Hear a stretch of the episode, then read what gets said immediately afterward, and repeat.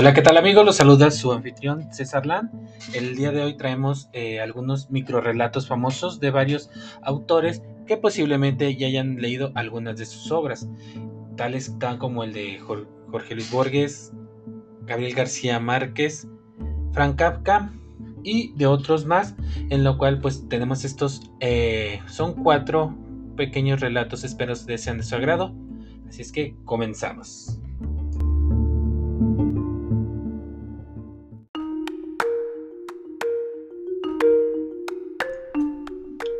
La mano. Ramón Gómez de la Serna. El doctor Alejo murió asesinado. Indudablemente murió estrangulado. Nadie había entrado en la casa, indudablemente nadie. Y aunque el doctor dormía con el balcón abierto, por higiene, era tan alto su piso que no era de suponer que por allí hubiese entrado el asesino. La policía no encontraba la pista de aquel crimen y ya iban a abandonar el asunto, cuando la esposa y la criada del muerto acudieron despavoridas a la jefatura. Saltando de lo alto de un armario, había caído sobre la mesa. Las había mirado, las había visto, y después había huido por la habitación. Una mano solitaria y viva como una araña. Allí la habían dejado encerrada con llave en el cuarto. Llena de terror, acudió la policía y el juez. Era su deber Trabajo les costó cazar la mano, pero la cazaron y todos le agarraron un dedo, aunque era vigorosa, como si en ella radicase junta toda la fuerza de un hombre fuerte. ¿Qué hacer con ella? ¿Qué luz iba a arrojar sobre el suceso? ¿Cómo sentenciarla? ¿De quién era aquella mano? Después de una larga pausa, el juez se le ocurrió darle la pluma para que declarase por escrito. La mano entonces escribió, soy la mano de Ramiro Ruiz, asesinado vilmente por el doctor en el hospital y destrozado con ensañamiento en la sala de disección. He hecho justicia.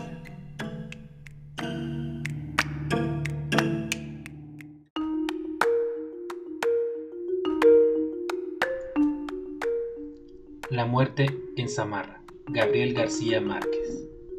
El criado llega aterrorizado a casa de su amo. Señor, dice, he visto a la muerte en el mercado y me ha hecho una señal de amenaza. El amo le da un caballo y dinero y le comenta, huye a Samarra. El criado huye.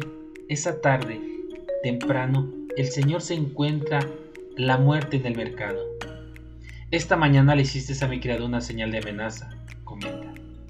No era de amenaza, responde la muerte sino de sorpresa, porque lo veía allí, tan lejos de Samarra, y esta misma tarde tengo que recogerlo allá.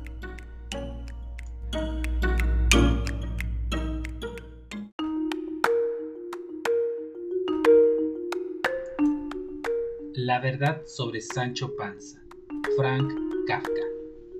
Sancho Panza, que por lo demás nunca se jactó de ello, logró, con el correr de los años, mediante la composición de una cantidad de novelas de caballería y de bandoleros, en horas del atardecer y de la noche, apartar a tal punto de sí a su demonio, al que luego dio el nombre de Don Quijote, que éste se lanzó irrefrenablemente a las más locas aventuras, las cuales emperó por falta de un objeto predeterminado, y que precisamente hubiese debido ser Sancho Panza no hicieron daño a nadie.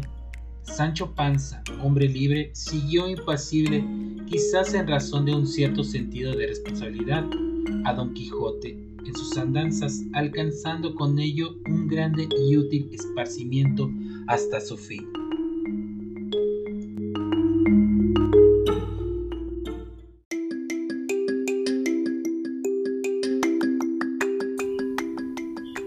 Tal amigos? Soy su anfitrión César Land. Les agradezco haber escuchado esta pequeña grabación. Recuerden, la hacemos con mucho cariño aquí en el staff. Y recuerden suscribirse y compartir para que poco a poco siga creciendo esta pequeña gran comunidad. Gracias y hasta luego.